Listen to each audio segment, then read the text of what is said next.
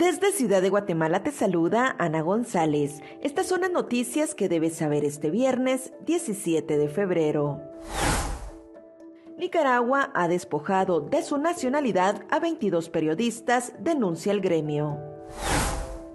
En noticias nacionales, Tribunal Supremo Electoral avaló inscripción de Edwin Javier alias Tres Quiebres, como candidato a diputado por el Partido Cambio, agrupación que promueve la candidatura de Manuel Valdizón.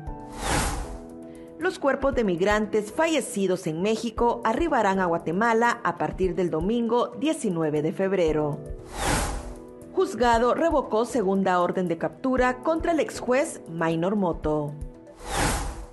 En nuestra sección de República Vive te hablamos sobre la lista de nominados de Premios Lo Nuestro. También te contamos sobre los principales hechos históricos que marcan las efemérides de este 17 de febrero.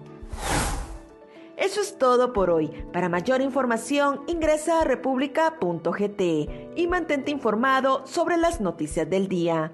También nos puedes seguir en redes sociales como República GT.